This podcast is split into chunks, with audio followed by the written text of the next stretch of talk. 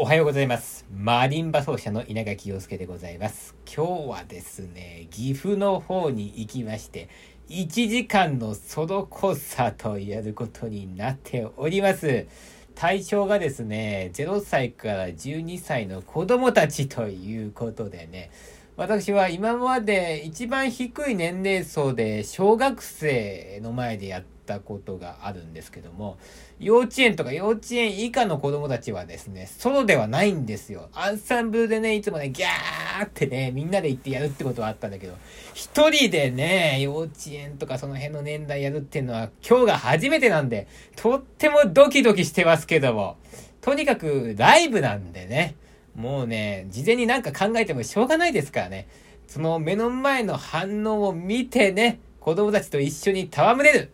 これしかできないと思っておりますので、楽しんでいきたいと思います。それでは行ってきます。